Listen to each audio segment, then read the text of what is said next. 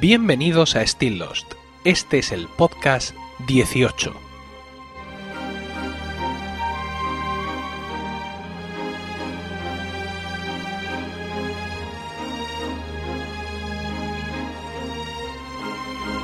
Muy buenas, espero que estéis todos bien en el momento de escuchar este podcast y dispuestos a pasar un rato juntos rememorando nuestra serie favorita. Hoy vamos a hablar del season finale de la segunda temporada de Lost, compuesto por los episodios 23 y 24, que llevan por nombre Live Together, Die Alone, traducido Vivir juntos, morir solos. Ya hablaremos de este lema más adelante. Estos capítulos fueron emitidos el 24 de mayo de 2006, siete días después del capítulo anterior.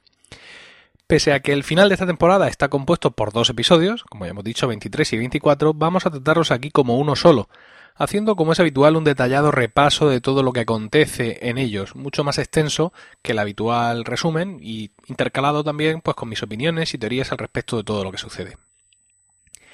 Si cada capítulo de Lost está centrado en un personaje, siendo este quien protagoniza el flashback, este season finale no podía ser menos, y es Desmond el elegido para tan importante honor. Realmente, eh, este capítulo doble cambiará por completo el, el, panorama de la serie y la va a convertir en lo que todos conocemos y añoramos, ¿no? Siendo lo anterior como una especie de prólogo necesario para conseguir entender lo que está por venir. Este final de temporada causó una huella tan profunda en muchos fans que hizo que algunos definan Lost sencillamente como la gran historia de amor entre Desmond y Penny. Eh, como es habitual, el flashback de Desmond se intercala con los acontecimientos actuales y sirve un poco pues, de explicación o refuerzo a lo que está ocurriendo. Como nosotros ya conocemos la historia, vamos a narrar primero todo el flashback y después toda la historia en la isla, recordando si fuera necesario los eventos pasados con los que se relaciona. Así que sin más, comenzamos. Y comenzamos con el flashback, el flashback donde vemos a Desmond salir de una prisión militar y recibir como pertenencias el libro de Charles Dickens Nuestro común amigo, así como una fotografía de él y Penny, que ya le vimos en imágenes suyas en la estación del cine. Le espera fuera Charles Whitmore, el padre de Penny, quien le ofrece una gran suma de dinero si se mantiene alejado de ella. Desmond rehúsa airado en el transcurso de un tenso enfrentamiento verbal con Whitmore. En 2001, Desmond llega a los Estados Unidos y conoce en una cafetería a Libby. Sí, sí, sí, a nuestra Libby, nuestra recién fallecida Libby. Este personaje, como ya sabemos, como ya hemos comentado, tiene muchas implicaciones con los demás en el pasado, sin saberlo ellos. Bueno, tras una breve conversación entre ellos, eh, Desmond le revela sus planes de participar en una vuelta al mundo patrocinada por Whitmore y ganarle así su propia carrera. Libby le cede el Elizabeth, que es el barco de su difunto esposo, tal y como comentamos, insisto ya, en el podcast anterior. Ya habíamos visto con anterioridad un flashback en el, en el, que Desmond y Jack se conocen corriendo sobre los escalones de un estadio. Hoy vemos el principio de ese momento, con ambos hombres llegando a dicho estadio, así como también Penny, quien se enfrenta a Desmond por abandonarla, y él le promete que volverá a por ella cuando recupere su honor en la carrera. A continuación vemos a Desmond ya en el transcurso de la regata, siendo zarandeado por una tormenta que le arroja a una playa, donde apenas sí alcanza a ver cómo un hombre con un traje de seguridad lo recoge y lo lleva a la estación El Cisne. Este hombre es Kelvin Inman, el militar americano responsable de la conversión de Sayid en un torturador, y aunque al principio cree que Desmond es una especie de relevo oficial, pronto se da cuenta de la triste realidad y de que no es así. Kelvin instruye a Desmond para operar con él la estación, al igual que hiciera con su compañero Rachinsky, responsable de editar la cinta de adiestramiento que Desmond ve una y otra vez. Kelvin le dice que el exterior está contaminado y le explica cómo vacunarse. Dos años después de su llegada, mmm, como podéis imaginar, Desmond está hasta los pelos, ¿no? Eh, sigue ayudando a Kelvin en el mantenimiento de la estación y en concreto vemos una escena donde le ayuda a repasar el mapa de la puerta blindada dibujado por Raczynski. Y por fin descubre que este se suicidó volándose la tapa de los sesos en la propia estación. Pese a las quejas de Desmond, eh, Kelvin le dice que seguirá siendo él el que salga ocasionalmente al exterior y que la obligación de Desmond es quedarse pulsando el botón. Pasa un tiempo y durante el turno de Kelvin, Desmond es despertado por la alarma y él mismo tiene que meter los números. Se pone a buscar a Kelvin, que se supone que tenía que estar en el ordenador, y solo encuentra borracho dentro de una escotilla debajo del suelo, sujetando una llave sobre un cerrojo que dice precaución, terminación del sistema. Kelvin dice que no ha podido hacerlo. Eh, Desmond se queda muy intrigado por la llave y el cerrojo, y Kelvin le explica mm, que es la única otra salida posible, y esto es, digamos, la madre del cordero del cisne. Le dice que es el mecanismo de emergencia y que detrás de la pared hay una fuente de electromagnetismo geológicamente único afirma que el incidente ocurrió cuando hubo una fuga en dicha fuente, así que ahora la carga crece y cada vez que pulsamos el botón la descargamos antes de que se haga demasiado grande. Esa es la explicación que recibe Desmond y que recibimos todos, básicamente, de lo que pasa. Desmond no entiende por qué un ser humano debe de pulsar un botón cada 108 minutos, y evidentemente nosotros tampoco.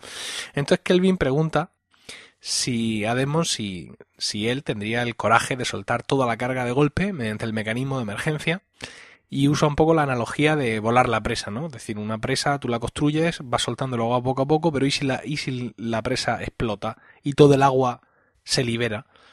¿Se encauzará bien? ¿Lo inundará todo y nos mandará todos al infierno? ese es el tema.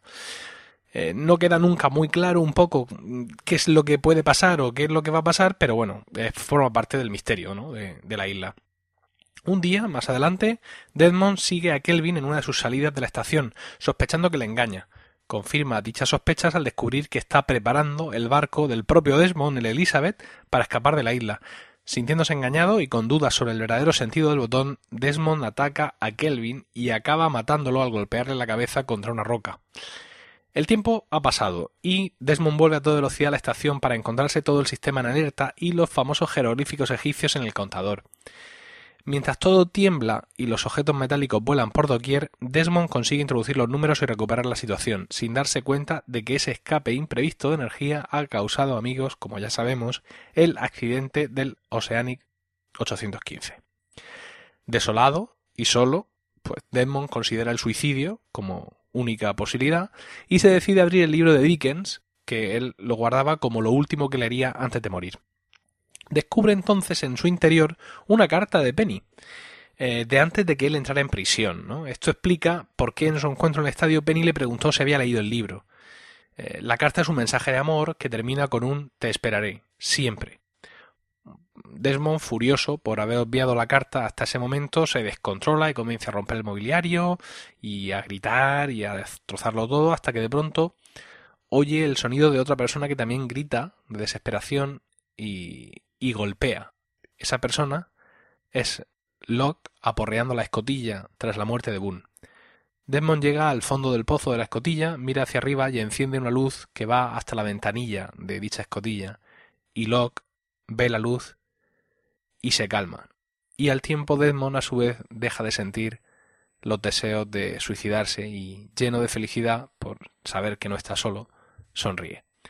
Lo siguiente que sabremos de Demon es eh, su encuentro con los supervivientes, una vez que estos vuelan la escotilla con dinamita y entran dentro y ya pues todos los sucesos de esta segunda temporada que hoy estamos terminando. Yo soy Tom Draper. Yo soy Sterling Archer. Yo soy Charlie Keddy. Yo soy Tom Haverford y alguna vez he sido Ari Gold y George Costanza. Pero siempre soy Iago y soy Telladicto. Si tú también lo eres, escúchanos en telladictospodcast.blogspot.com.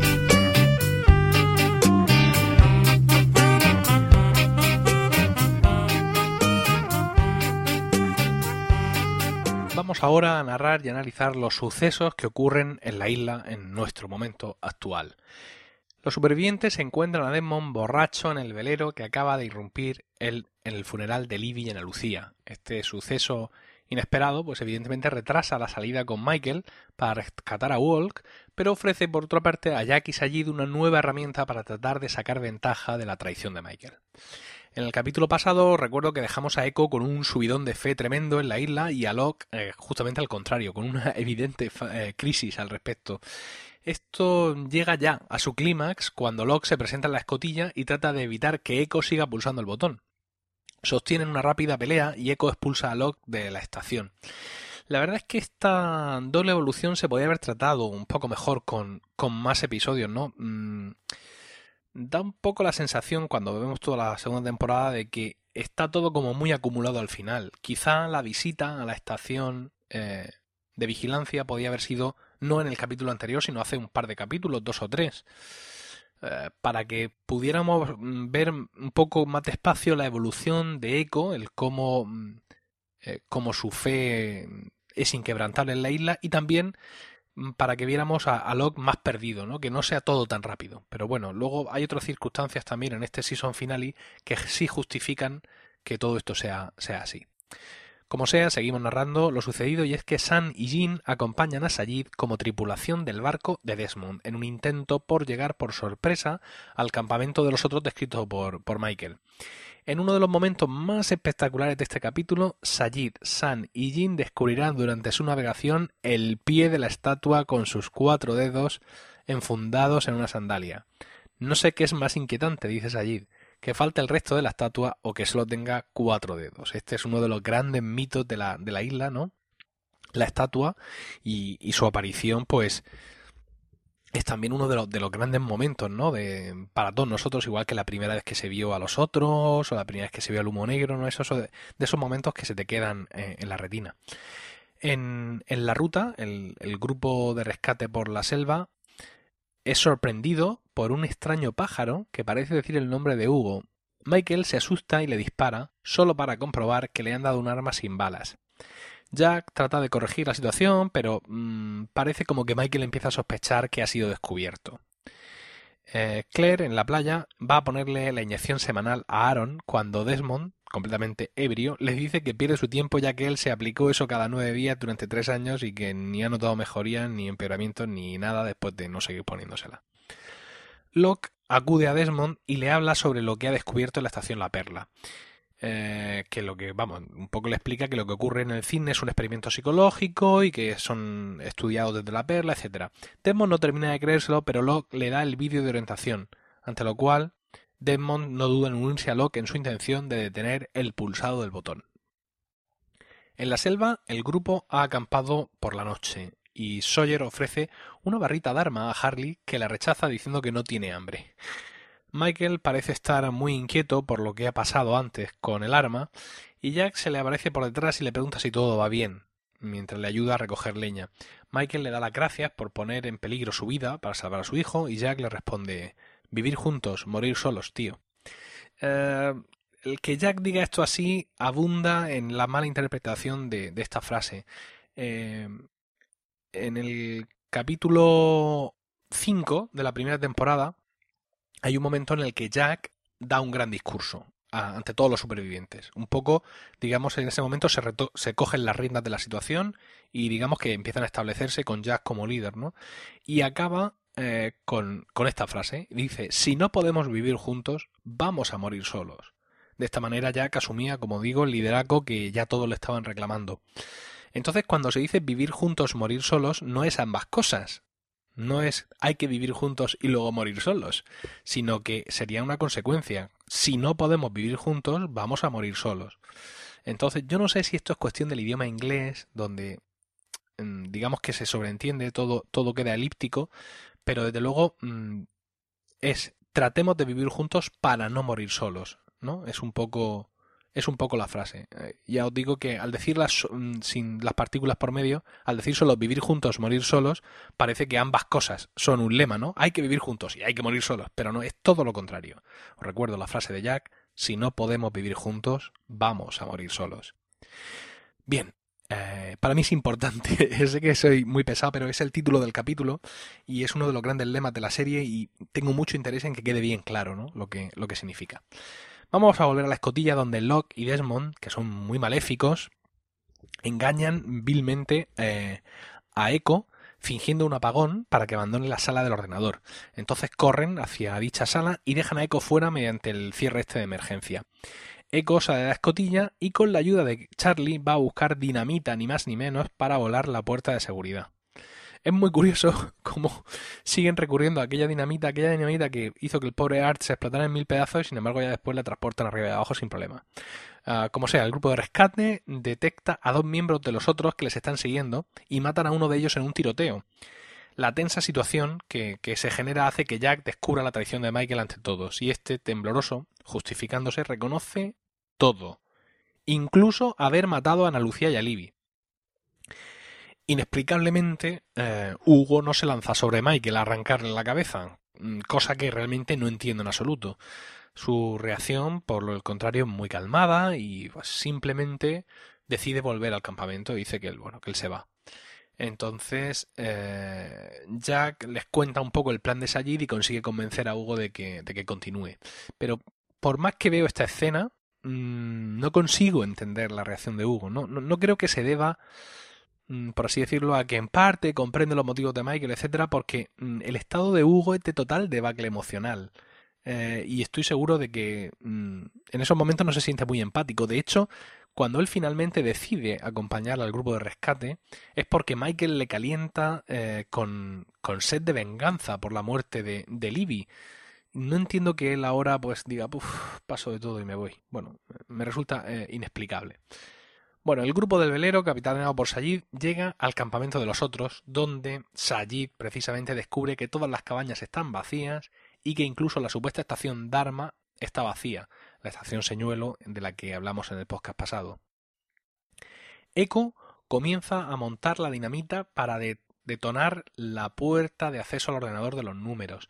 Eh, para disipar las dudas de Charlie, que está ahí, hombre, no, vamos a pensarlo lo mejor, le quita el cinturón y lo lanza contra la pared magnetizada, quedándose pegado a ella con fiereza. Eh, casi sin más dilación, Echo detona la carga y Charlie apenas sí puede salvarse escondiéndose como puede en un recoveco del pasillo. Eh, Echo está realmente mm, fuera de sí por completo y firmemente convencido de que su misión es apretar el botón. Por, mm, por eso digo que quizá hubiéramos necesitado algún capítulo más, ¿no? Para, para entender mejor eh, o para justificar mejor la fe inquebrantable de, este personaje en, la isla. No es que fuera un personaje carente de fe, estaba construyendo una iglesia, ¿no? Pero que mmm, su actitud ahora es mucho más firme y esto así en dos capítulos nada más, no sé, se me queda un poco pequeño. Bueno, la explosión no consigue abrir la puerta. Eh, Desmond desde dentro quiere abrir para ver si están heridos, pero Locke le dice que podría ser una trampa. Eh, y le explica a Desmond que su pérdida de fe es aún mayor por la muerte eh, de Boone y que eh, es, bueno, a ver, básicamente lo que le viene a decir es que su pérdida de fe es mayor aún porque tras la muerte de Boone él estaba gritándole a la escotilla y entonces se encendió la luz y él lo interpretó como una señal, pero que ahora sabe que quizá era Desmond que iba al baño, ¿no? Entonces, pues claro, mm, en esos momentos, y esto es lo que intentaba conectar, eh, Desmond se acuerda, o sea, en el capítulo, en este momento aparece la parte del flashback en el que Desmond se ve a sí mismo a punto de, suicidarse y escucha los golpes de Locke. Entonces Desmond, mientras escucha a Locke explicarle esto, esto de quizá eras tú yendo al baño, Desmond entiende que aquello sí fue una señal realmente de algo, porque esos golpes fueron los que le disuadieron de su intención de suicidarse justo en esos momentos, ¿no? Entonces es curioso que lo que ha aniquilado la fe de Locke sea precisamente lo que ahora está haciendo en estos momentos que Desmond recupere la fe. Bueno, seguimos en la selva donde el grupo de rescate encuentra la salida del tubo de informes de la estación La Perla y por tanto un montón de cápsulas con libretas con anotaciones. Como, claro, solo Locke y Echo saben de esa estación, y bueno, también Desmond, ninguno de los que está allí sabe interpretar lo que es eso, aunque sí encuentran el borrador de mapa de la puerta que Locke echó por el tubo a modo de prueba. Entonces, estando ahí, que es una especie de colina, bueno, por ahí se ve todo despejado, ven a lo lejos la columna de humo negro con la que Sayid les informa de que está en el campamento falso de los otros. Eh, claro, Jack echa cuentas y ve que están muy lejos de su posición actual, y entonces, cuando le pide explicaciones a Michael, los otros saltan sobre ellos y les capturan usando dardos tranquilizadores. De vuelta a la escotilla, Locke explica a Desmond todo lo que encontró en la estación de la perla, ¿no? Y cómo ello significa, desde su punto de vista, que lo de presionar el botón no es más que un experimento psicológico y bla bla bla. Sin embargo, Desmond, acosado por sus recuerdos, por todos estos que hemos visto en el flashback, interpreta que eran los habitantes de la perla los que eran realmente objeto de ese experimento. Este punto de vista se refuerza si pensamos que el destino eh, de los tubos con los informes es nada. Es decir, que eh, de alguna manera se hacía creer a, a los que estaban en la perla de que participaban en un experimento psicológico, pero la única intención era que más o menos mantuvieran vigilados a los otros sin saber cuán importante era su labor y que seguramente tendría algún protocolo para eh, avisar de alguna manera que no fuera escribir algo en la libreta si alguno de ellos se demandaba. Eh, Locke le enseña uno de los registros sacados de una impresora de la estación La Perla y Desmond descubre que la fecha del accidente del vuelo 815 Oceanic, el 22 de septiembre, es la misma que la del fallo de sistema que indica ese registro. Ese era el día en que mató accidentalmente a Kelvin y no introdujo los números a tiempo, causando un fallo en el sistema del cine.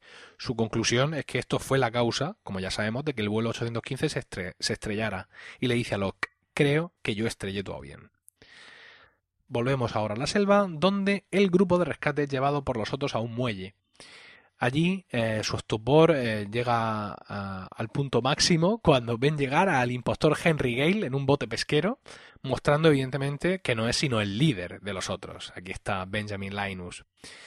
En su primera eh, aparición plena como Benjamin Linus malísimo y malvado. En la escotilla, Charlie despierta casi sordo por la explosión y trata de reanimar a Echo. La discusión entre Locke y Desmond sobre si presionar el botón o no llega a un punto de no retorno cuando Locke decide romper el ordenador. Un Apple II se lo carga, sin dudar un segundo. Y Desmond dice, nos has matado, nos has matado a todos. A lo que Locke le replica, no, acabo de salvaros. Esto es una cosa maravillosa, estos duelos de frases al sol. Eh, Desmond entonces busca desesperadamente su libro, el último libro que leerá antes de morir, nuestro común amigo, y entre sus páginas encuentra la llave de emergencia que recogió del cadáver de Kelvin. Ahora Desmond le ha encontrado sentido a todo y le cuenta a Locke que estaba a punto de suicidarse cuando lo oyó golpear la escotilla y que sin duda ese día le salvó la vida para que ahora él pudiera salvar la vida de todos. Y se despide de Locke con su frase más característica See you in another life, bro te veré en otra vida, hermano. Y desaparece en la escotilla del suelo que le conducirá a activar el mecanismo de emergencia. El contador llega a cero y muestra los jeroglíficos. ¿Quién puso ahí esos jeroglíficos? Egipcios, ¿y por qué? Mm, voy a tener que investigar sobre eso. Mientras la alarma de fallo en el sistema progresa, los objetos metálicos empiezan a volar hacia la pared magnética y todo se desmorona alrededor de un Locke completamente hundido en la desolación y que repite una y otra vez estaba equivocado. Desmond introduce la llave en el mecanismo de emergencia, dice Te amo, Penny, y la gira, activando una implosión que se manifiesta en un intenso destello de luces blancas y violetas. La luz violeta cubre toda la isla y un sonoro zumbido retumba por doquier, haciendo que todo el mundo trate de taparse los oídos para protegerse. En el muelle todos reciben este suceso con sorpresa, salvo Henry Gale, que aparentemente no manifiesta ningún tipo de estupor. En el campamento, todavía atónitos por lo sucedido, reciben del cielo la puesta de la escotilla marcada con la palabra cuarentena, al tiempo que ven a un despistado Charlie salir de la selva, sin recuerdos muy concretos sobre lo que ha podido pasar. ¿Qué ha ocurrido realmente con esta explosión? Es un hecho que está sin aclarar en la documentación oficial de la serie. Se supone que podría ser una explosión, una explosión que contrarrestara la fuente de energía electromagnética. Esta contraexplosión podría funcionar o no, y por eso era un recurso de emergencia, dado lo imprevisible de sus consecuencias. Si atendemos a la explicación de la presa, de la parábola de la presa que, que da Kelvin, podríamos pensar que la explosión lo que hace es derrumbar las barreras físicas que impiden salir la bolsa de energía electromagnética, que tampoco es la única que hay en la isla, y bueno, que eso, que dado que las salidas esporádicas de esta energía causan un gran caos, la liberación de todo de golpe podría acabar con el problema o acabar con el mundo, al igual que, como ya he explicado, volar una presa puede inundarlo todo o quizá el río puede admitir todo el caudal. El problema es que con la presa el cálculo es fácil de hacer y con esto de la energía electromagnética pues como que no.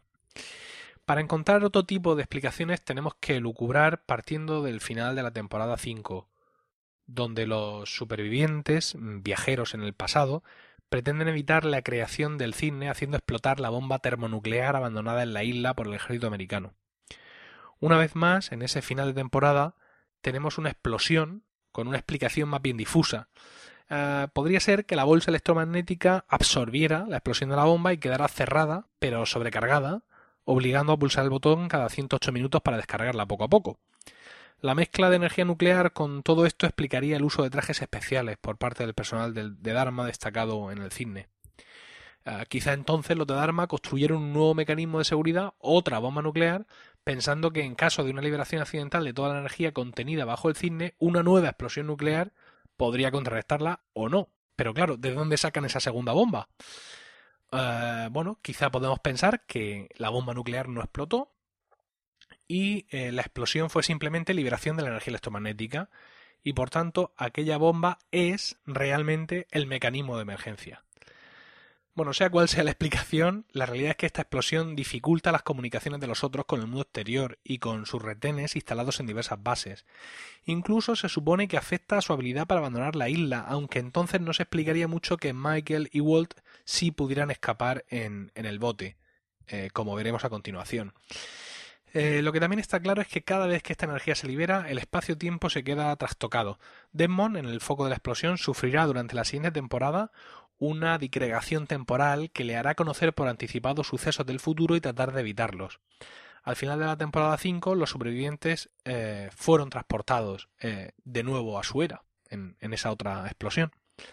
Bueno, ¿os duele, os duele ya la cabeza? bueno, sigamos sigamos un, poco más, que el capítulo no ha terminado. En el muelle, Henry Gale eh, cierra el trato con Michael y le da un bote donde ya le espera a Walt. Le indica eh, que tome rumbo de 325 grados y que si sigue ese rumbo le permitirá salir de la isla para ser eh, rescatado. Michael le recuerda que le prometieron que no harían daño a sus amigos y Henry accede. Un trato es un trato. Finalmente, Michael le pregunta a, a este hombre, a Linus, le pregunta lo más obvio. Le dice, Henry, ¿quiénes sois vosotros? Y con una gran sonrisa en el rostro, Henry, entre comillas, responde, somos los buenos, Michael, los buenos. Bueno, los otros liberan a Harley encargándole que diga al resto de supervivientes que no traten de rescatar a los capturados. Harley mira a Jack, quien con la mirada le dice que se marche. Los otros ponen sacos en la cabeza de los cautivos Jack, Kate y Sawyer, preparándoles para el transporte. Y así nos quedamos hasta el año que viene. En nuestro caso no será tanto, pero aquí acaba la acción eh, entre el grupo de rescate, ahora cautivos, de los otros.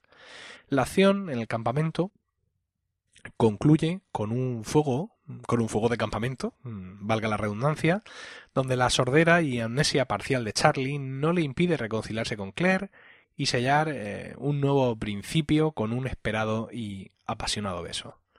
El capítulo termina con otro momento mítico. Eh, sea lo que sea, esta explosión es sin duda algo conocido por alguien y rastreable, porque vemos un equipo científico ubicado en el polo que recoge con sus instrumentos lo ocurrido y no duda. Llaman a Penny y le dicen, creo que lo encontramos.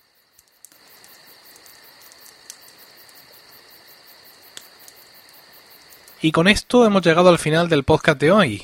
El próximo podcast, atención, será una emisión en directo, en la que vía Skype abriremos los micrófonos para comentar entre todos los mejores momentos de esta segunda temporada. Esta emisión se hará en la plataforma Spreaker. Espero vuestros comentarios al podcast de hoy y sugerencias y aportaciones en general por todos los medios que pongo a vuestra disposición y que son el correo electrónico stilllost.emilcar.es, los comentarios en el blog stilllost.emilcar.es, los comentarios en iTunes, también en facebook.com barra stilllostpodcast, también en iVoox, en Twitter arroba slpodcast y también en Google Plus, donde nos podéis buscar como Still Podcast o Podcast y agregarnos a vuestros círculos.